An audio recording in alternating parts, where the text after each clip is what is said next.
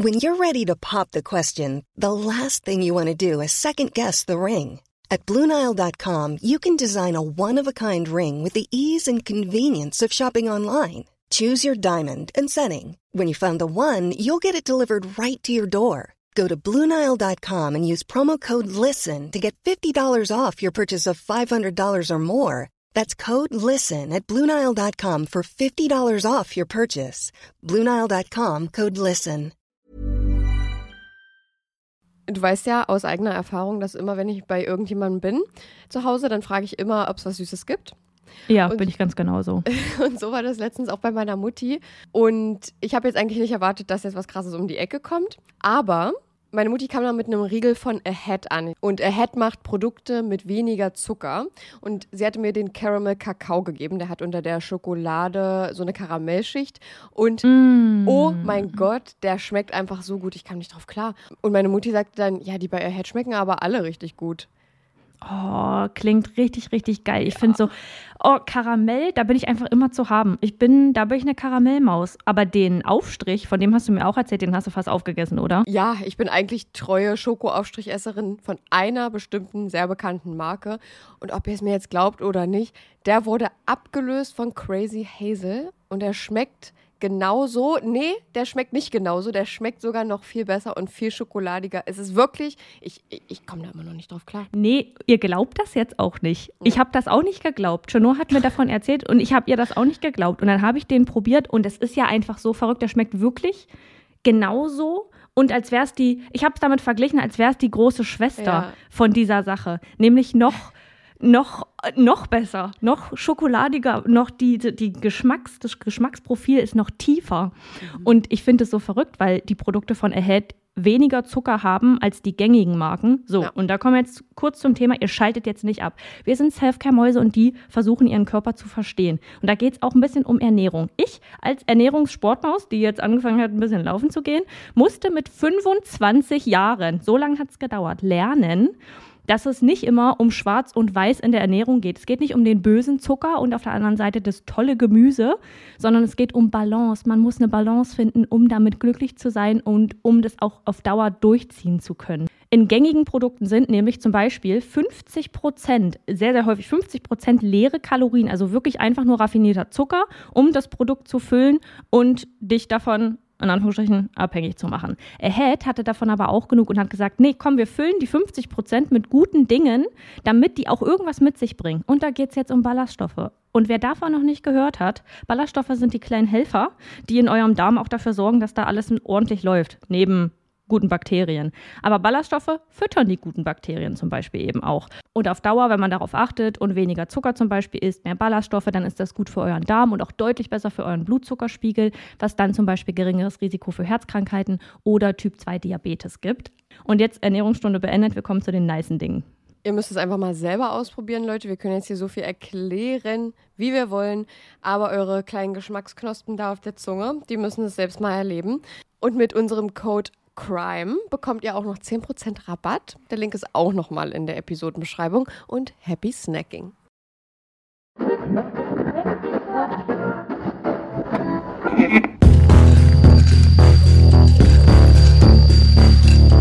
Überdosis Crime, der Podcast. Hallo und herzlich willkommen zu Überdosis Crime, der Podcast. Hier geht es um nationale und internationale Verbrechen. Ich bin Saskia Und ich bin Chinoa. und wir befinden uns in Folge 7. Sieben, ja, sieben ist richtig. Genau, ja. Wir haben hier heute ein bisschen anderes Setup. Es ist alles ganz weird. Chenor, Können wir euch ja mal posten. Ja, Ich Chenor. habe ein Video gemacht. Chenor ist bei sich in der Wohnung und ich bin in Dresden. Und ähm, wir haben seit einer Stunde versucht, hier alles aufzubauen und so hinzubekommen, dass wir uns gegenseitig hören und uns selber Ja. noch hören. Wir haben beide gerade ähm, zwei Paar Kopfhörer auf. Also einmal die normalen Werbung, die normalen Apple-Kopfhörer und darüber noch Over-Ears, damit wir uns selber in dem Programm, was wir, womit wir aufnehmen, hören. Ja. Es hört sich ein bisschen an wie durch eine Kloschüssel aufgenommen. Für uns, schon, für ja. uns jetzt, aber für euch ist die Qualität hoffentlich gleichbleibend. Und ja, wie geht's dir? Mir geht's super. Ich bin froh, dass es jetzt endlich irgendwie ein bisschen geklappt hat, weil die Platten waren jetzt nicht so einfach zu arrangieren, die ich jetzt habe, um den Schall abzuwenden. Und ich hoffe, dass es einigermaßen gut klingt von meiner Seite aus. Ich glaube, bei Saskia ist es sowieso ein bisschen besser. Na, ich glaube nicht mal unbedingt. Also ich habe nur eine dieser Schallschutz Dämmplatten hier zu stehen. Steno hat sich eine richtige Butze gebaut. Wie gesagt, wir, wir werden euch ein Bild posten. Naja. Saskia sieht, Saskia sieht meine Stirn nicht mal, weil da so eine Platte Warte, ich mach mal, davor ist. Ich mache mal einen Screenshot. Bitte lächeln. Jo. Ähm, ja. Ach ja, und ähm, Ja. ich kann das nachher noch erzählen. Ich habe heute vielleicht ein bisschen trockenen Husten. An alle, die sich jetzt Sorgen machen. Nein, ich habe kein Corona, aber ich, Saskia wurde nämlich getestet. ich wurde getestet. Wir fangen heute an mit unserem Verbrechensalphabet, so als würden wir das nie tun. Ähm, wir haben den Buchstaben G und Chenor G. beginnt mal mit ihrem Begriff. Ja, mein Wort fürs Verbrechensalphabet mit dem Buchstaben G ist der Genozid, also der Völkermord. Und das ist eine Straftat, die alle Handlungen umfasst, welche objektiv darauf gerichtet sind, eine nationale, ethische, rassische oder religiöse Gruppe ganz oder zum Teil zu vernichten. Zum Beispiel der Völkermord an den Armeniern im damaligen Osmanischen Reich ähm, 1915 bis 1916. Dann natürlich der mit bekannteste, der Holocaust 1939 bis 1945 und auch der Völkermord an den Sinti und Roma ebenfalls vom Jahre 1939 bis 1945. Ja, du hast einen ganz schön düsteren Begriff ausgesucht, das kannst du auf jeden Ja. Fall glauben. Dann kommen wir zu meinem Begriff. Mein Begriff ist das Gutachten.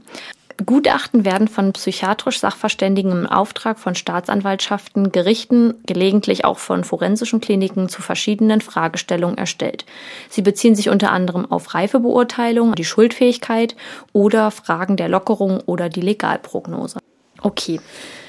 Ja, dann, Ja, okay, ja, ich würde direkt anfangen. Wir haben ja ich bin total gespannt. wir haben heute kein Thema für die Folge, weil es auch nur eine Einzelfolge ist. Mein Fall ist auch nicht allzu lang, also ihr könnt die jetzt mal ganz fix irgendwie auf dem Weg zur Arbeit. Naja, gut. Vielleicht nicht unbedingt. Ich meine, da müsst ihr trotzdem eine Stunde unterwegs sein. naja, für die Pendler vielleicht. Für die Pendler ist es jetzt hier eine einmalige Sache. Wolfsburg, 22. Juli 1984.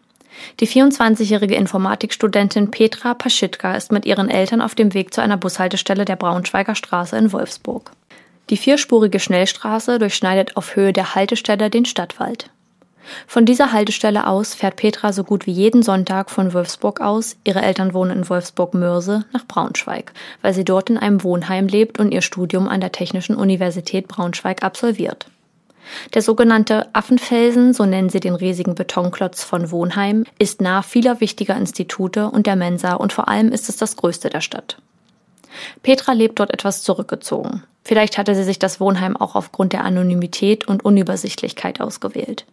Um sich herum fleißige und leicht bis schwer gestresste Studenten, da kann man selber schon einmal in einen Trott geraten, der einen nicht mehr aus den eigenen vier Wänden lässt. Sie schreibt zu dem Zeitpunkt gerade an ihrer Diplomarbeit, die fast 100 Seiten lang handgeschrieben ist und auch noch abgetippt werden muss. Sie wählte ein schwieriges Thema, das sich mit den Eigenheiten der Computersprache beschäftigt und das Spezialgebiet des TU-Professors Klaus Alber war. Das Abtippen will sie bei ihren Eltern in Wolfsburg-Mörse machen, während die beiden im Italienurlaub sind und Petra auf den kleineren Bruder Carsten aufpassen soll. Ihre Eltern nutzen die Betriebsferien des VW-Werkes für ihren Urlaub, weil ihr Vater Dr. Laszlo Paschitka dort als Diplomphysiker in der Forschungsabteilung arbeitet. An der Haltestelle angekommen, verspricht sie ihren Eltern, dass sie am Donnerstag zum Geburtstag Carstens wieder in Wolfsburg sei, um mit ihnen zu feiern und ihm sein Geschenk zu geben. Donnerstag, 26. Juli 1984. Petra bereitet sich im Wohnheim auf ihren zweiwöchigen Aufenthalt in Wolfsburg vor. Sie spricht am Vormittag noch mit ihrem Zimmernachbarn und bittet diesen, ihre Pflanzen in der Zeit ihrer Abwesenheit zu gießen. Auf die Frage, wohin sie fährt, erzählt sie ihm von ihren Plänen. Dass sie vor ihrer Abreise noch ein Farbband für den Computer ihres Bruders anlässlich seines Geburtstages kaufen wolle und einen Zahnarzttermin habe. Sie machen aus, dass ihr Nachbar später den Schlüssel ihrer Zimmertür von innen abzieht und diesen dann an sich nimmt, bis sie wieder zurück ist. Sie verlässt gegen Mittag das Studentenheim, wobei sie das Manuskript ihrer Arbeit in ihre Handtasche packt und diese mitnimmt. Als erstes besucht sie ein Schreibwarengeschäft, um das Farbband zu besorgen. Doch ohne Erfolg. Man hätte kein passendes auf Vorrat und wüsste auch nicht, welche andere Schreibwarenhandlung ihr weiterhelfen könne. Zwischen 14 und 15 Uhr nimmt Petra ihren Zahnarzttermin wahr, bei dem sie sogar noch einen zweiten Termin für eine Folgebehandlung bekommt. Vereinbart für den Zeitraum, an dem sie aus Wolfsburg wieder zurückgekehrt ist. Diesen wird Petra nie wahrnehmen. Ermittlungen zufolge nahm sie den Bus am Nachmittag nach Wolfsburg und stieg an der Haltestelle Rasthof, also wie gewohnt, wieder aus. Doch weder der Busfahrer noch andere Fahrgäste können sich an diesem Tag an sie erinnern. Petra kam nie an der Wohnung ihrer Eltern an. Als ihr kleiner Bruder kein Lebenszeichen von ihr erhält und sich ernsthaft zu sorgen beginnt, erstattet er am nächsten Tag Vermisstenanzeige bei der Polizei. Doch wo ist Petra? Und vor allem, was ist ihr zugestoßen? Die Ermittler entdecken schnell Parallelen zu einem anderen Fall. Genau ein Jahr zuvor hatte man ein 14-jähriges Mädchen namens Kerstin als vermisst gemeldet, nachdem sie nach ihrem Ausflug in die Innenstadt nicht nach Hause kam. Sie wollte ein paar Geschenke für ihre Eltern einkaufen, die am betreffenden Wochenende Hochzeitstag hatten. Kerstin war mit dem Rad unterwegs. Zeugen bestätigten ihre Einkäufe in der Stadt und machte sich dann auf den Rückweg, den sie womöglich durch den Wald abkürzte. Wahrscheinlich begegnete sie hier auf Höhe der gleichen Bushaltestelle, die Petra immer nutzte, ihrem Mörder. Der Täter hinterließ jedoch keine erkennbaren Spuren. Zwei Mädchen waren aber am selben Tag mit dem Rad Richtung Rasthof unterwegs und beobachteten einen blauen VW-Variant am Straßenrand stehen, neben ihm ein Mann, während ein zweiter aus dem Wald gelaufen kam und alles okay rief. Daraufhin fand man ihre Leiche in einem Waldstück an der Straße, unbekleidet, in Bauchlage mit erheblichen Verletzungen am Hals. Kerstin wurde am 18. Juli 1983 in den Betriebsferien des VW-Werkes missbraucht und anschließend erwürgt. Bei den Ermittlungen glaubt man Ähnlichkeiten zu entdecken und vermutet einen Serienmörder dahinter. Nach intensiven Ermittlungen findet sich 1985 der Mörder Kerstins. Der 19-jährige Tischlerlehrling Günther K. gesteht den Mord an Kerstin und wird zu acht Jahren Jugendstrafe im Gefängnis verurteilt. Gleichzeitig gesteht er auch den Mord an Petra Paschitka, zieht sein Geständnis jedoch kurze Zeit später wieder zurück. Die Ermittler glaubten ihm von Anfang an nicht. Zu viele Ungereimtheiten und Merkwürdigkeiten. Aber eins sei ziemlich sicher. Alles hätte für ein Verbrechen gesprochen. Nichts habe auf einen möglichen Suizid oder auf eine Entführung hingewiesen.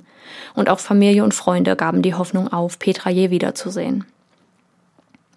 Vier Jahre später, 1989, lassen sie Petra für tot erklären. Damit ist der Fall abgeschlossen. Keine Spur von Petra. Bis zum 11. September 2015. Nach einem Wohnungseinbruch in Düsseldorf beginnt die Polizei mit der Tatortaufnahme und befragt mehrere Bewohner im Haus, um Hinweise und weitere Indizien zu ermitteln. Eine Nachbarin entdeckt verdächtige Spuren an der Wohnungstür einer Anwohnerin. Es sind Abdrücke eines Brecheisens ins Holz gepresst. Als die Beamten bei Schneider klingeln, steht eine Frau vor ihnen, die kein Interesse an der Aufklärung des Einbruchs hat. Sie scheint verbittert und streng abweisend. Sie habe nichts davon mitbekommen. Die Frau weicht aus, verhält sich merkwürdig. Frau Schneider wohnt seit elf Jahren im Haus. Als die Beamten sie nach ihren Personalien befragen, erzählt die 55-jährige Frau wohl das erste Mal seit 31 Jahren jemandem von ihrem bestgehütetsten Geheimnis. Sie ist Petra Paschitka, die 1984 in Braunschweig verschwand. Sie zeigt den Beamten ihren seit Jahren abgelaufenen Personalausweis, auf dem selbiger Name steht. Sie hatte den Einbruch ignoriert, um ihre wahre Identität nicht preisgeben zu müssen. Die Frau dort im Türrahmen trägt zwar kürzere, offenbar getönte Haare als auf dem Fahndungsfoto, aber sieht der jungen Petra sehr ähnlich. Und dann erzählt sie den Beamten ein paar Details ihres Verschwindens, die wenig Aufschluss geben, warum sie damals vom Erdboden verschluckt wurde. Petra Paschitka plant ihr Abtauchen. Sie legte ein wenig Geld zur Seite und entschied sich am 26. Juli die Stadt zu verlassen und es aussehen zu lassen, als sei ihr etwas zugestoßen. Sie hatte auch schon eine Wohnung in Gelsenkirchen gebietet. In den darauffolgenden 31 Jahren lebte sie in verschiedenen deutschen Städten, ohne Papiere und unter falschem Namen. Sie hatte kein Bankkonto und keine Versicherung. Beim Arzt zahlte sie bar, weil sie den Banken nicht vertrauen würde. Sie besaß ein Handy mit Prepaid-Karte und verdiente ihr Geld mit kleinen Jobs, zum Beispiel als Reinigungskraft, bei denen sie immer bar bezahlt wurde. Anwohner beschreiben sie als hilfsbereit und freundlich, aber verschlossen. Ein Nachbar hatte versucht, sie kennenzulernen, dieser habe aber abgeblockt. Die Polizei geht davon aus, dass Frau Paschitka in all den Jahren nicht straffällig wurde. Sie hat sich mit ihrem Abtauchen nicht strafbar gemacht. Sie hatte das Verbrechen nicht aktiv vorgetäuscht. Die einzige Ordnungswidrigkeit, sie hat sich nicht vorschriftsmäßig beim Amt gemeldet. Außerdem könnte ihre Schwarzarbeit als Steuerhinterziehung zu bewerten sein. Petra Paschitka redet nicht darüber, warum sie abtauchte und ihr altes Leben nicht mehr führen wollte. Sie schweigt über die Motive und gibt auch keine genaue Auskunft, wie sie in den letzten 31 Jahren gelebt hat. Auch der Sozialarbeiterin, die sie an ihre Seite gestellt bekommt, um zurück ins richtige Leben zu finden, lässt sie nicht an ihrem Geheimnis teilhaben. Sie bestätigt, dass es in der Familie keinen sexuellen Missbrauch oder Gewalt gegeben hat, und auch Streit war bei ihnen nicht bekannt. Einige Nachbarn beschrieben die Familienatmosphäre als kühl, doch die Ermittler gehen von einem vollkommen intakten Familienleben aus. Ihr Vater hatte zur Suche seiner Tochter sogar einen Hubschrauber auf eigene Kosten geschartert. Doch dieser lebt jetzt nicht mehr. Petra P. soll unter starkem Leistungsdruck gestanden haben, ihr Vater ein Akademiker. Sie schrieb an der schweren Diplomarbeit. Der Diplompsychologe Gerd Zimmer sagt, man kann aus der Ferne natürlich keine seriöse Diagnose stellen. Es spricht aber einiges für ein bestimmtes Krankheitsbild, eine psychische Störung, die sogenannte dissoziative und psychogene Fugue, französisch für Flucht. Das ist das Ich bin mal eben Zigaretten holen Phänomen. Darunter versteht man das plötzliche, unerwartete und ziellose Weglaufen einer Person ohne objektiv feststellbaren Grund. Es kann eine dissoziative, teils reversible Amnesie für die Zeit des Weglaufens und danach auftreten. Die Person empfindet bei der Flucht keine Neugier oder Abenteuerlust, sondern ist von seinem Willen unabhängig. Viele Patienten verspüren große Angst oder Heimweh. Oft verlassen die Betroffenen die Landesgrenzen und reisen Tausende von Kilometern. Der Fluchtzustand dauert in der Regel mehrere Stunden bis Tage an und klingt dann spontan ab. In Einzelfällen wurde von monatelangen Wanderungen berichtet. Die dissoziative Fug gehört zu den eher seltenen Erkrankungen. Die Lebenszeitprävalenz, also die Häufigkeit einer Krankheit oder eines Symptoms in einer Bevölkerung zu einem bestimmten Zeitpunkt, liegt bei 0,2 bis 0,3 Prozent der Allgemeinbevölkerung. Sie kann in Kriegszeiten und bei Naturkatastrophen ansteigen. Menschen mit dissoziativer Fug sehen sich meistens mit extrem unangenehmen Situationen konfrontiert, aus denen sie keinen Ausweg finden können. Der Stresslevel steigt dabei auf ein so intolerantes Ausmaß an, dass Erinnerungen an die stressbehaftete Situation unterdrückt werden. Leute verschwinden einfach plötzlich. Dies sei eine Notfallreaktion der Seele, sagt Zimmer. Der Auslöser war womöglich die Endphase der Informatik-Diplomarbeit. Sie habe selbst überzogene Ansprüche an sich gehabt und sei von Versagensängsten und viel Stress geplagt gewesen. Da gäbe es dann einfach kein Zurück mehr. Es gäbe viel zu viel Scham, um Gründe zu nennen und sich zu stellen. Petra Paschitka will keinen Kontakt zu ihrer Mutter und ihrem Bruder. Für Petras Mutter ist das wie eine zweite Todesnachricht. Diese Nachricht habe sie sehr aus der Bahn geworfen. Beide schrieben einen Brief an Petra und würden sich wünschen, dass sie den Kontakt wieder aufnimmt. Carsten sagt, sie braucht erstmal viel Zeit und sie allein muss bestimmen, wie es weitergehen soll. Jetzt muss Petra Paschitka vom Amtsgericht als lebendig erklärt werden, einen Ausweis beantragen, sich ordnungsgemäß melden lassen und dann ihren alten Namen benutzen. Sie wird genug damit zu tun haben, eine ordentliche Bürgerin zu werden. Ja, wie findest du den Fall? Also, ja, ich, also hat sie im Endeffekt die Hintergründe dafür genannt, warum sie abgehauen ist? Nee. nee also sie wollte wahrscheinlich einfach nur ein ganz neues Leben beginnen. Ja, ja, sie stand einfach unter ziemlich hohem Druck und vielleicht war sie auch schon lange nicht mehr glücklich damit, aber das weiß man nicht. Das hat sie nie zugegeben. Ich könnte mir jetzt vorstellen, dass sie ähm, vielleicht auch den Druck ähm, ihrer Familie verspürt hat, auch durch den mhm. Akademikervater ja. und das Gefühl hatte, sie müsse studieren und sie müsse ähm, jetzt diese Arbeit dort beenden und vielleicht im Laufe des Studiums gemerkt hat, dass das doch nichts für sie ist und dass sie das nicht will. Aber, Aber krass, dass man sich dann dafür entscheidet, einfach wegzulaufen. Ja, und, und auch sich für, also dass die Familie einfach denkt, okay, die Person ist halt tot, wir lassen sie für tot erklären hat ja. aber wahrscheinlich trotzdem immer noch die Hoffnung, dass das Kind oder die Freundin oder was sie halt für jeden war, wiederkommt. Und dann findet ja. man irgendwann heraus, okay, die ist halt am Leben. Und ja, und, du und sie will dich, keinen Kontakt zu dir. Ja, die, du freust dich vielleicht im ersten Moment, weil du dir denkst, oh mein Gott, sie lebt noch. Und dann hörst du so, ja, sie möchte halt keinen Kontakt. Und dann denkst du dir halt so, wow, was habe ja. ich getan, was das auslöst? Nach 31 Jahren, stell dir mal vor, du kriegst die Nachricht, dass deine Schwester mhm. einem Mörder zum Opfer gefallen ist. Und 31 Jahre später kommt die Polizei, klopft an deine Tür und sagt, hören Sie mal, Ihre Schwester lebt noch. Ja. Wie crazy ist das denn? 31 Jahre. Und das wirft ja auch dein, dein ganzes Leben auf den Kopf. Ich glaube auch, dass das für die Hinterbliebenen, in Anführungsstrichen, ähm, so schwer war, das zu realisieren und damit umzugehen. Und ich glaube, dass das eine richtige Identitätskrise in denen auslöst. Ja, ja, erstmal das und also sie fragen sich halt wahrscheinlich die ganze Zeit oder werden sich die ganze Zeit fragen, warum möchte sie das nicht? Wir war, also vielleicht ist denen das gar nicht so aufgefallen oder sie hat nie durchblicken lassen, dass es ihr wirklich irgendwie schlecht geht oder sie sich nicht ganz wohl fühlt oder so. Ich könnte das nicht, auch wenn man vielleicht unbedingt ein neues Leben anfangen will und alles hinter sich lassen will. Wenn man die Menschen liebt, die man um sich rum hat, dann erstens will man es, will man sie eh nicht loslassen, so für immer. Aber Ja. dann sagt man die, den Leuten wenigstens Bescheid, bin ich der Meinung. Ja, vielleicht konnte sie das nicht. Also vielleicht konnte sie das nicht, weil die Eltern da nicht offen für sind. Vielleicht hätten die sie dann. Ja. Okay, von dem Erbe hat sie ja sowieso nichts mit, mitbekommen, aber ähm, weiß nicht. Also Ja, wie der Psychologe ja gesagt hat, dass, die Scham, dass der Scham einfach so groß ist. Ich versuche mich so in die Situation hineinzuversetzen und ich weiß, dass ich das meinen Eltern sagen könnte, aber es liegt auch einfach daran, dass meine Eltern da sehr offen sind und äh, ihnen mein Wohl am wichtigsten ist. Ja. Ob ich nun studiere oder nicht oder Ja. was auch immer ich studiere.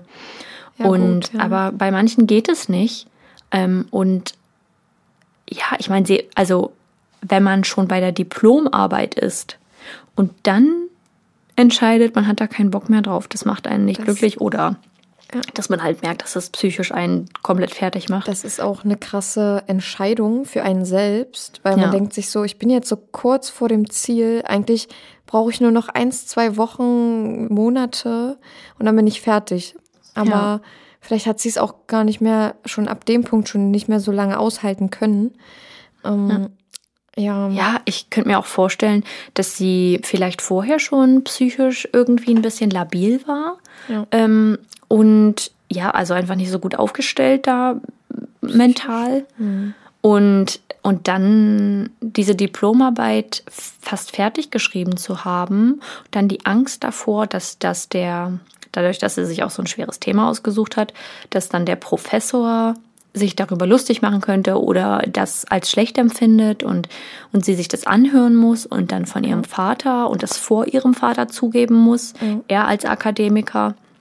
Also ich Das denke ist mal, schon die Angst haben vielleicht auch viele Studenten, dass Ja. sie sich blamieren oder so. Ja, Ähm, also ich kann dafür jetzt nicht sprechen, ich habe nicht studiert, aber keine Akademiker hier. nee. Ähm, aber ja, ich kann es mir schon, ich stelle es mir schon wirklich sehr strapazierend vor. Also ein Studium ist überhaupt nicht auf die leichte Schulter zu nehmen, denke ich. Also vor allem nicht die Prüfungen und die ähm, Bachelorarbeit, Diplomarbeiten, Master und so. Ähm, nee, aber ja, also ich könnte es nicht, um ehrlich zu sein. Jetzt gerade kann ich es mir absolut nicht vorstellen zu studieren. Ja, ich weiß auf jeden Fall, wie es ist, wenn man so unter diesem Druck steht, dass man irgendwas machen muss. Und vielleicht hatte sie auch diesen Druck, aber war eben schon fast fertig mit ihrem Studium. Und da, da denke ich dann manchmal, außer dir geht es richtig, richtig schlecht, denke ich so, zieh den Mist jetzt einfach durch. Ja. Ja, wenn man so Aber kurz gut, vorm wenn, Ende so, ist. wenn das eine Handlung ist, bei der sie nicht mehr reflektieren kann, weil ihr Kopf ausgeschaltet ist und weil ihr Hirn, also hat der, der ähm, Psychologe auch gesagt, dass es diese Notfallreaktion der, der Seele ist, weil die fast daran zerbricht, weil das, ja, nachher kommt es da zu so einer Seelenspaltung oder so, weil sie einfach nicht klarkommt. Das wäre auch absolut crazy. Krass, also. Ja, Und so auch der neues- Vater, das tut mir so leid, dass der verstorben ist. Mit dem Gedanken, meine Tochter lebt nicht mehr, wurde Ja. ermordet Ja, und hat nie die Wahrheit, Wahrheit erfahren. ja, das ist echt traurig. Ich habe mal so überlegt, heutzutage wäre das, also nicht, dass das früher einfach gewesen ist, abzuhauen und dann unterzutauchen und so zu tun, als wäre man tot. Ich meine, da hat ihr das Verbrechen im Jahr davor ja in Anführungsstrichen in die Karten gespielt. Sie Ja. konnte das ja gut so auslegen und Ja. auch, dass das an ihrer Bushaltestelle immer passiert. Ähm, äh, nicht immer passiert, aber dass das an ihrer Bushaltestelle, die sie immer benutzt, passiert ist. Aber Äh, wie alt war sie jetzt nochmal, als sie verschwunden ist, sage ich mal? mh, warte, ich glaube 24, ja, 24. Und dann 31 Jahre später. Ja, da war sie dann 55. Wow. Und ähm, ich habe so überlegt, ob das heute so einfach wäre. Und ich glaube nicht, weil du hast ja den digitalen Fußabdruck. Du hinterlässt ja überall Spuren, allein schon mit deiner IP-Adresse vom Handy. Ja, ja, auf jeden Fall. Und Die, gut, sie ähm, hatte halt früher kein Handy. Ja, genau, die Polizei oder die Behörden generell können dich ja orten und das wird ja auch oft gemacht bei so vermissten Fällen, gerade jetzt, wo alle Leute ein Handy haben Ja. und alle, wo bei jedem IP-Adressen abgerufen werden können oder Standorte und das ist auch gut so für, für solche Zwecke. Es ist perfekt. Und Ja, hätte das, total. also wie du schon sagst, das wäre heute wahrscheinlich nicht mehr so möglich, wie es damals ge gewesen war, ne? Ja, du kannst ja trotzdem immer noch ähm, irgendwie Funkmasten ausmachen, wo sich die Handys eingeloggt haben, um dort Empfang zu bekommen. Und das finde ich schon, also das ist zwar eine aufwendige Arbeit, vor allem weil sie ja erstmal die Daten der, der Anbieter einholen müssen. Ja. Und dazu müssen die sich ja erstmal bereit erklären und so. Aber trotzdem ist das schon, also ich glaube, es wäre heute einfach so nicht mehr möglich, Ja, ähm, einfach so zu verschwinden. Außer du hast halt Obwohl- kein Handy dabei und denkst dir schon vorher, okay, die könnten mich orten, ich nehme kein Handy mit. Mm, Und rufen dann halt über Münztelefone an. Es gibt ja vereinzelt wirklich noch welche. Oder fragt, ja, ja, klar. Ach so, ja gut, Telefonzellen einfach. Ja, ja, genau. Ja, ist ja, ist ja das Gleiche. Aber ey, jetzt überlege ich gerade mal, wo habe ich das letzte Mal eine Telefonzelle gesehen? Ah, doch, doch. Nee, ist das ein Geldautomat oder eine Telefonzelle? Ah, die sind immer von der Werbung Telekom, Ah ja. mhm. oder? Ja. Ja, früher waren die, glaube ich, von der Deutschen Post oder so. Ja, kann schon sein. Ja, sie waren auf jeden Fall Warte immer mal. gelb. Ähm, was wollte ich sagen? Ach so, aber bei der Rebecca zum Beispiel, ähm, da gibt's jetzt den Podcast im Dunkeln. Ja. glaube ich. Ja, die haben, da haben zwei ähm, junge Frauen, zwei Journalistinnen, ähm, ein Jahr lang recherchiert und berichten jetzt über den Fall Rebecca Reusch Ja. und ähm, ja, haben so ein bisschen angefangen, fast selbst zu ermitteln, haben mit Leuten gesprochen, die bisher noch nie im Interview waren und die Informationen haben, die man noch nicht kannte. Kann man auf jeden Fall empfehlen. Naja, auf jeden Fall frage ich mich, also da ist es ja anscheinend möglich, einfach so zu verschwinden, ob lebend oder tot. Da weiß man halt auch nicht, was genau mit ihr passiert ist. Ne? Da ist ja noch unge ungeklärt der Fall. Ja. Und sage ich mal, wenn sie jetzt einem Gewaltverbrechen zum Opfer gefallen ist, vielleicht hat ihr der Täter das Handy auch abgenommen und sie konnte dadurch halt auch nicht geortet werden. Ähm, Ja. Aber ich finde es ziemlich krass, dass ähm, also wir noch so viele ungelöste Fälle einfach haben generell, weil wir haben sehr hohe Technologien, die noch vor 20, 30 Jahren überhaupt nicht denkbar gewesen sind.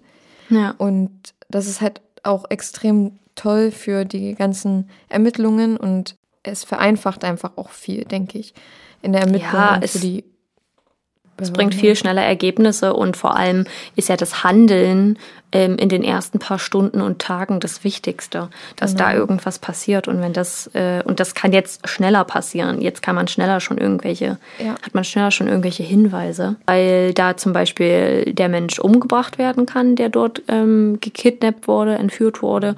Oder ja, äh, oder genau. auch die Spuren. Also selbst wenn der Mensch schon tot ist, die Spuren, die noch frisch sind, dann fängt es an zu regnen, dann können Spuren verwischt werden. Ja, aber es ist, also ich könnte das auch nicht. Ich könnte, also niemals, also ich weiß nicht, was da in meinem Hirn passieren müsste, dass ich meine Familie im Glauben lasse, ich sei tot und woanders hingehe und mich nie jemandem anvertraue. Du weißt ja auch, was du für einen Schmerz deiner Familie einfach damit antust. Und das würde ich zum Beispiel, oder ich weiß auch, dass das bei dir auch so ist, Ja. du würdest es auch niemals deiner Familie einfach antun wollen, diesen Schmerz und diese Trauer einfach. Ja. Und deswegen, weiß ich nicht, dann sollte man, also vielleicht ist es in manchen Familien wirklich nicht möglich, aber vielleicht ein Versuch wert. Ähm, das werden wir auch noch in meinem Fall sehen für nächste Woche. dass sich die Eltern teilweise sicher sind, mit meiner Tochter ist etwas geschehen oder mit meinem Sohn oder mit meiner Tante, mit meinem, was weiß ich, mit meiner Angehörigen ist wahrscheinlich das und das passiert. Und die Polizei oder die Behörden generell sind der Meinung, sie kennen diese Person besser als die Eltern und sind der Meinung, nee, nee, die ist halt nur weggelaufen. Und Ja. in meinem Fall werden wir auch sehen, dass die Polizeiarbeit wirklich sehr schlecht war. Es ist schön, dass die Petra noch lebt. Es ist furchtbar, Ja. dass sie keinen Kontakt zu ihren Eltern oder zu ihrer Mutter will. Ihr Ja. Vater lebt ja nicht mehr. Aber ja, ich, ich habe kein Verständnis für, aber ich weiß auch nicht, wie sich der wie sich der Mensch in so einer Situation verhält. Es Ja. muss ja eine Extremsituation für sie Ja, oder wie sein. auch die Familienkonstellation ist oder also wie, wie wir uns selber verhalten würden, Ja. wenn wir in so einer unverständnisvollen Familie aufgewachsen wären. Ja. Deswegen, ja, und ich denke, dass es halt auch viel die Einstellungen ändert Ja. Menschen. Und ich meine, man kann jetzt, also sie hat nicht viel preisgegeben, die Petra. Das ist es ja. Ja. Ich habe dazu nichts weiter gefunden. Ich habe das ganze Internet durchforstet. Es gab mal einen ZDF-Beitrag dazu. Der ist aber nicht mehr verfügbar. Und ich habe ihn nirgendwo gefunden. Wo überall stand, Video wurde herausgenommen oder ist nicht mehr verfügbar.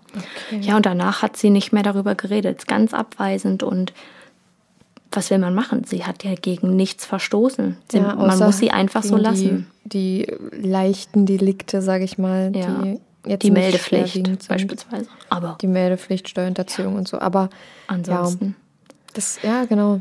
ist halt verrückt, dass das möglich ist. Und das ich habe das auch, die Überschrift gelesen. Ich weiß gar nicht mehr, wo ich geschaut habe, aber ich habe das gelesen. So 31, Frau taucht 31 Jahre später wieder auf und dachte mir so, als ob. Ja, super interessant auf jeden Fall. Also war auf jeden Fall Kann- schön, dir zuzuhören bei dem Fall. Ähm, Kanntest du den Fall? Weil du vorhin gesagt hast, äh, du kennst ihn, glaube ich. ja. ich kannte den. Also ich kannte den nur so ein bisschen von der Grundmessage, wie halt die Frau ist nicht wirklich tot gewesen. Ja. Aber sonst, die Details kannte ich jetzt nicht so genau. Ja. Aber war auf jeden Fall super interessant äh, und hast du auch richtig gut dargelegt für uns. Dankeschön. Ich habe mich jetzt so ein bisschen einmal öfter verlesen, aber naja. Gut. Das hört ihr ja nicht, das habe ja nur ich gehört. Ähm, ja, damit wären wir mit dem Fall durch und wir kommen zu unserem Verbrechensalphabet. Ja, Ja, auch noch einmal. Wir kommen zu unseren mörderisch guten Favoriten.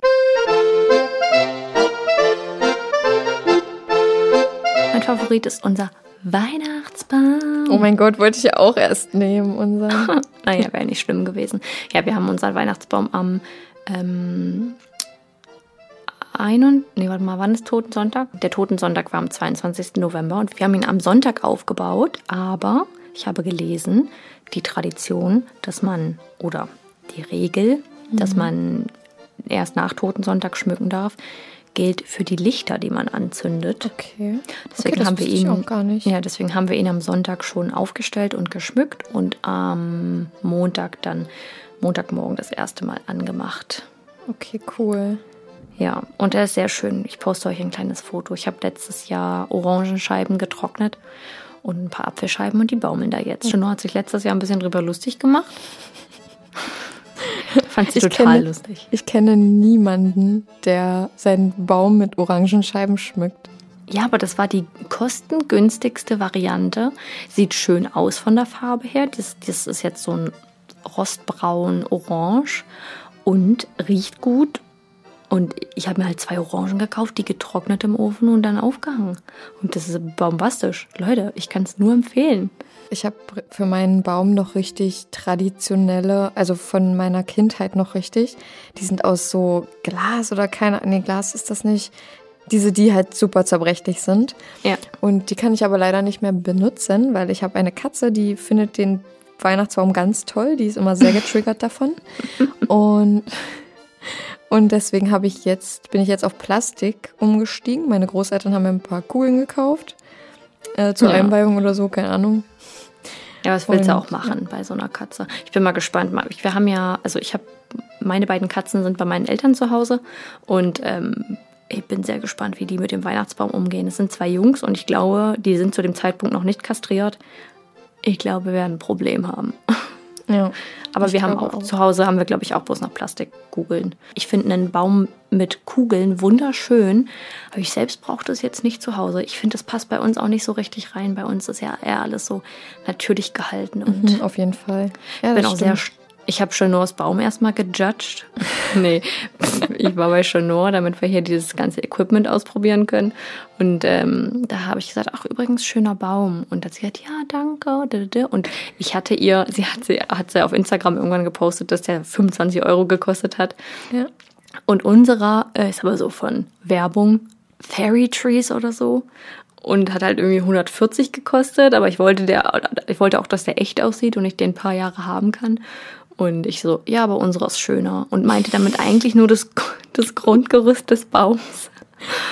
Ja. Und äh, nicht wie der, be- wie der geschmückt ist. Und dann habe ich ihr am nächsten Tag erstmal noch eine Sprachnotiz geschickt, weil ich so ein schlechtes Gewissen hatte. Und ich so, hä, ob die das so verstanden hat? Nee, also ich weiß, dass du dir sofort Gedanken mach, machst bei sowas, weil du niemanden auf den Schlips treten möchtest. Aber ich finde ja selber mein ba also mein Baum, ähm, also man sieht jetzt nicht so krass, dass er so günstig war, weil vom Weiten sieht er einfach ganz normal aus. Aber der ist halt sehr licht, also sehr spärlich. Ja. Aber ich denke, das ist bei natürlichen Bäumen auch oft so einfach. Und Ja. ähm, du kannst dir die so, oh, so zurechtdrehen, äh, also biegen die Äste und das, ach, das geht schon. Also wir wollen den jetzt vielleicht ein, zwei Jahre haben und dann nächstes Ja. Jahr, also übernächstes Jahr oder so ein bisschen hochwertigeren kaufen. Ja. Oh, dann habt ihr euch jetzt einen Plastikbaum gekauft und dann kauft ihr euch nächstes Jahr noch. Dann müsst ihr den Baum aber irgendwo, weiß ich Ein nicht. Weg. Für, äh? Nee, wir, nein, wenn, dann würden wir den an Familie weitergeben. Ja, Oder, oder also der vielleicht, wird auf jeden Fall nicht Wenn ich bringt in, ins Asylheim oder in, hier in soziale genau. Kaufhaus. Da, Genau, da genau, nimmt oder- bestimmt auch jemand. Oder wir stellen ihn einfach nach draußen. Das ist auch cool. Draußen Weihnachtsbaum ist auch schön. So direkt vorm Fenster im Schlafzimmer, dann könnt ihr da Ja. immer morgens drauf gucken. Was ist denn dein Favorit? Also bevor ich mein Favorit sage, will ich erstmal euch noch über einen Fakt unterrichten. Und zwar, Oh. ich habe jetzt ein MacBook. Uh.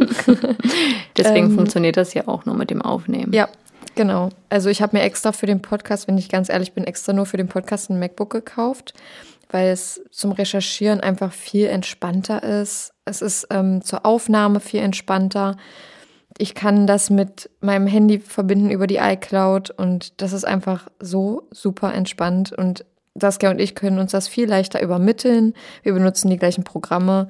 Ich glaube, es ist jetzt einfach super einfach für uns, anstatt mit meinem alten Lenovo da. Das olle Schrottding. Das kannst du noch benutzen, um darauf dein Stullenbrot zu schneiden. Nee, man kann es halt schon noch, also für so Windows-Anwendungen, es geht, also es funktioniert, Ja. ist aber wirklich nicht zeitgemäß und nicht dafür ausgelegt, einfach einen Podcast zu machen. Nee. Ähm, und Aufnahme wäre natürlich auch einigermaßen schwer geworden, weil wir hätten zwei verschiedene Programme nutzen müssen. Und ja, ich habe jetzt mir einfach gedacht, ich wollte eh schon sehr, sehr lange ein MacBook haben. Und jetzt habe ich mir gedacht, komm, jetzt hast du den Podcast angefangen. Jetzt hast du einen richtigen Grund, den jeder verstehen wird, weil sonst bin ich, also ich bin generell nicht so, wie ich sehe was und ich brauche das jetzt. Ich überlege mir halt wirklich erst, brauche ich das wirklich? Und meistens ist es so. ähm, aber und wenn halt nicht, dann stoppe ich mich da selber vor, das zu kaufen. Aber äh, da ein MacBook ja auch eine ziemlich große Investition ist, aber ich einige Freunde habe, die MacBook haben und viele gesagt haben, du, das hält so lange. Ähm, also ich habe Freunde, die haben das sechs Jahre. Ich habe Freunde wie du, du hast das ja, glaube ich, fünf oder so. Nee, Nee, meins ist jetzt ein bisschen neuer, aber ich hatte ja vorher ein altes. Genau. Hab halt gerne diese Apple-Anwendungen da drauf. Ja. Das ist mir halt äh, relativ wichtig. Ich schreibe hier unsere Podcast-Beschreibungen, die, die Bildunterschrift für unser Instagram und mit dem Schneiden und dem Übermitteln der Daten ist es einfach super einfach und einfach, super einfach, ja, moin. ähm, und ich finde es einfach super toll. Es fühlt sich gerade an, als würden meine Ohren bluten mit diesen doppelten Kopfhörern. Es tut mir so weh in meinem Gehörgang. Echt? Ja, ich weiß auch nicht, ob die Kopfhörer einfach nichts für meine Ohren sind. Es tut so weh. Ah, naja, aber ich bin ich, das voll gewöhnt, weil ich immer AirPods drin habe, also fast den ganzen Tag gefühlt, weil ich entweder irgendwas am Laptop mache und dann AirPods drin habe oder irgendwie aufräume und dann Podcast höre oder so. Ja. Ich wollte Aber- übrigens, ah, sorry. Ja. Ich wollte übrigens fragen, ähm, jetzt kannst du ja, oder beziehungsweise eher sagen, jetzt kannst du ja Sims spielen. Sims, ja, ich habe aber kein Sims. Jo, macht es Spaß? Ich weiß es nicht. Ja, das macht mega Spaß. Also erstmal kannst du dir ja da deine Tanten zusammenbauen und Ja, die. das finde ich. Ich habe mir früher, Fun Fact, ich habe früher, äh, es war ja mal relativ teuer. ist ähm, immer noch mega teuer. Ja, früher, weil ich hatte nicht ganz so viel, also ich hatte schon gut so Taschengeld und so, aber ich wollte das jetzt nicht so für so ein Laptop-Spiel so rausgeben, Ja. sondern ich wollte mir, also anderer Fun Fact, ich wollte mir damals diese Wheelies kaufen, also oder Heelys, diese Schuhe mit den Rollen. ja. Aber habe ich im Endeffekt nicht gemacht. Naja, ist ja auch egal. Ich wollte mir Sims nicht kaufen. Ja, da habe ich ein Spiel gesehen, da stand Sims und ich dachte mir so, und ich war halt so elf oder zwölf und ich sehe so Sims und ich so, oh, geil, für 30 Euro oder 20 Euro oder so, ne? Ich so, Hammer. Und dann war ich mit meinen Großeltern, habe ich gefragt, kann ich das haben? Die so, ja, holen wir dir so Omis und Opis halt, ne? So lieb, wie sie immer sind. Und ich komme zu Hause an und das war einfach ein Spiel, womit man sich nur Menschen erstehen konnte. Was? Ja, aber ich habe halt nicht richtig gelesen. Ähm, habe mir natürlich wieder mal nur die Bilder angeguckt. Äh, ja, äh, Sims auf jeden Fall aller, allerbestes Spiel auf der ganzen Welt. Ich spiele eigentlich gerne Horrorspiele. Äh, Das äh, können, glaube ich, mein Cousin und mein Freund sehr gut bezeugen, weil mit beiden habe ich schon zusammen gespielt. Hast du Und The Last of Us gespielt? Nee. Müssen wir mal machen. Ja, Ja. machen wir mal. Können wir, wir können ja einen Livestream machen über Twitch. Oh mein oder, Gott. Oder YouTube oder ja, so. das können wir machen. Überdosis Crime also wenn ihr, wenn ihr gerne ähm, mal einen äh, Twitch-Livestream von uns haben wollt, wie wir The Last of Us zocken, meldet, meldet euch bei oh mein uns. Gott, das wird so, das wäre so cool. Saskia. Also ich habe es halt schon einmal durchgespielt, aber ich bin auch ganz, ganz schlecht in Steuerung wir können in ich auch. Spielen, aber Aber mir macht super Spaß und also mein Freund hasst das mit mir, ähm, diese Spiele, also Horrorspiele zu spielen, weil er sagt, Mein ich Freund. bewege mich viel zu langsam und dann auf einmal richtig schnell und er, er freakt so richtig out dabei. Und ähm, mit meinem Cousin, also mein Cousin hat nicht so viel rumgemeckert über meine Laufweise und so. der ist auch ein bisschen Und? geduldiger. Genau, ja. Und mit ihm bin ich ähm, weitergekommen im Spiel als mit meinem Freund. Ja. Deswegen fand ich das eigentlich, also an meinen Cousin, wenn du das hörst, Bro, ich fand's mit dir viel entspannter. also wir haben Outlast gespielt, falls das jemandem was sagt. Oh, das klingt auch cool. Ich glaube, Ich glaube, das ist aber Outlast 2 oder so, wenn man das so nennt. Ich habe halt keine Ahnung von so Zockerzeug. Horrorleute finden, Horrorleute, Horrorspiele. Horrorspiele finde ich ganz, ganz cool. An alle Leute, die The Last of Us gespielt haben und sich The Last of Us 2 gegönnt haben, bitte teilt mir mal mit, ob es sich lohnt. Ich habe gestern, ich bin kurz davor, es mir zu kaufen für die PS4 und ähm, ich habe gestern Rezensionen auf Amazon, Werbung, gelesen, ähm, dass es nicht gut sein soll und das ist ganz, aber weiß ich habe auch einen anderen Anspruch als manch anderer. So, die haben dann gesagt, es wird dem ersten gar nicht gerecht und oh, dass es nicht richtig, dass es nicht fertig ist, aber sowas kann ich immer nicht beurteilen. Ich habe da halt Spaß dran, da ein bisschen rumzurennen, mich zu erschrecken. Da geht es so um Zombies und ja, genau. das war's dann auch. Also ich glaube, das war gerade super langweilig für alle, die überhaupt nicht gerne Horrorfilme, äh, Horrorfilme Oder allgemein Horrorspiele- zocken. Die, die allgemein nicht zocken. Es gibt ja so Ja. Leute, die da gar keinen Bock drauf haben, die das ganz Genau. kacke finden. Kurzer Disclaimer.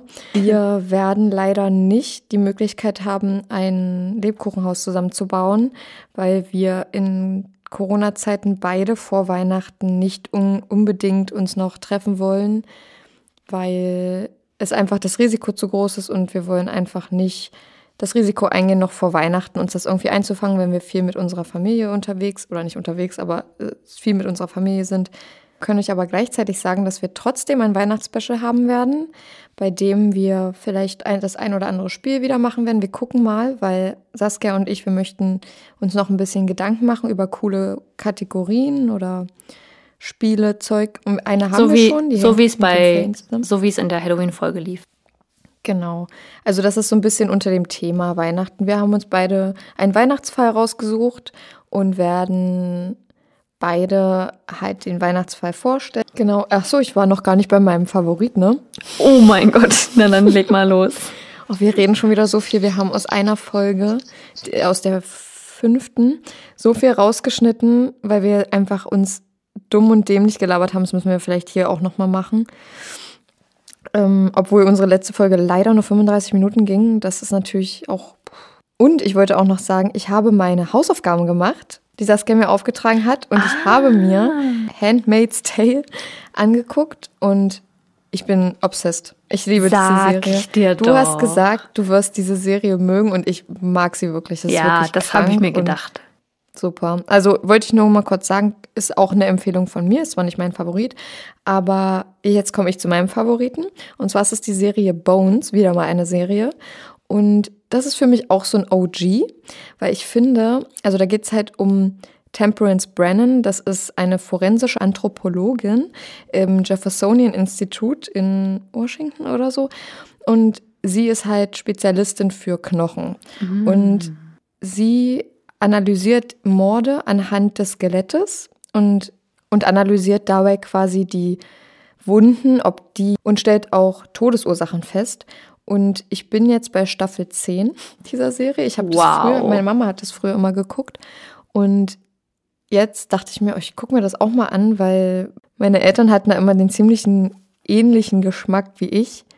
Und ja, da Ja. habe ich jetzt schon mehrere Serien, die meine Eltern geguckt haben, habe ich mir auch nochmal angeguckt und ich liebe sie einfach. Und Bones ist wirklich, ich finde erstmal die Fälle super interessant und zweitens gibt es aber auch noch eine Hintergrundstory mit der Liebe und mit sonst irgendwelchen krassen Intrigen innerhalb des FBI und so und wirklich, Bones ist so ein Underdog irgendwie so gefühlt, weil es immer bei RTL kam. Ja. Aber im Endeffekt denkt man, also wenn man den sich so richtig hinsetzt und die von erster, von der ersten Folge bis zur letzten Folge guckt, es ist wirklich ein Masterpiece meiner Meinung nach. Super, wirklich von 2005 bis 2017 wurde die Serie gedreht. Also alle Staffeln sind Prime und wirklich, wenn ihr Bock auf so eine lange Serie habt, gönnt euch die. Ich habe leider nicht so viel Zeit, um Sachen zu schauen, doch beim Zeichnen. Da mache ich mir manchmal was an. Jetzt gerade im Moment gucke ich eigentlich immer nur Disney-Filme. Aber ja, Oder Weihnachtsfilme. genau. Ach, ich wollte noch erzählen, wie ich äh, Corona getestet wurde. Ich war im Skatepark, da waren ziemlich viele Leute. Ich bin aber niemandem zu nahe gekommen. Also das ist ja auch alles an der frischen Luft. Und dann hat meine App, meine Corona-App angezeigt, dass ich zwei Begegnungen mit niedrigem Risiko hatte. Dann habe ich Panik geschoben und einen Tag bevor ich das auf meinem Handy entdeckt habe, habe ich Symptome entwickelt, ähm, Halsschmerzen und so ein Stechen in der Lunge oder so in den unteren Atemwegen und habe mir richtig Sorgen gemacht. Und dann hatte ich dann zwei drei Tage später den äh, bin ich zum Arzt zum Hausarzt. Und äh, die hat dann gesagt naja mach mal einen Test oder? Und ich so äh, okay okay. Und habe ihr schon erzählt dass ich gleich anfangen werde zu würgen und äh, jetzt ganz furchtbare Angst davor habe und ich fand den Test so absolut nicht schlimm. Also das Schlimmere war, glaube ich, im Hals, weil ich angefangen habe zu würgen und ich habe so weggezogen und sie ist mit dem Stäbchen hinterhergekommen.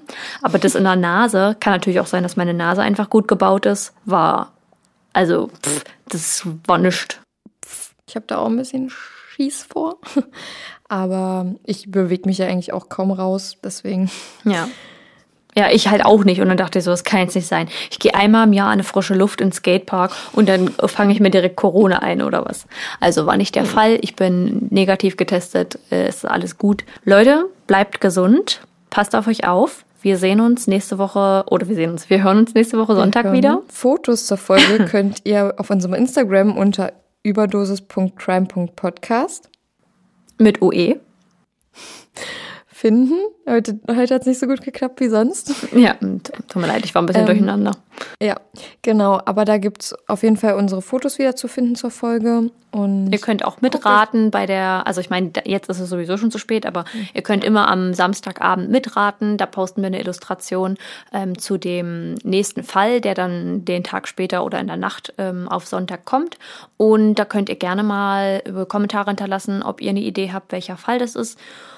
Und ja, ansonsten, ja, passt auf euch auf, wie ich schon gesagt habe. Und wir freuen danke uns. für die guten Zuhörerzahlen. Wir freuen uns extrem jeden Tag darüber. ja, sie sind steigend. Das können wir da, Okay. das können wir sagen. Ja, genau. Genau. Und äh, wir freuen uns, dass so viele zuhören und wir hoffen, ihr bleibt alle gesund. Ansonsten bis nächsten Sonntag Genau. und habt's fein. Ciao. Wir sehen euch, wir hören Wir, euch. wir sehen euch und Oder, nee, ihr hört uns. ihr hört uns und wir sehen euch durch eure Webcam. Tschüssi. Okay, ciao.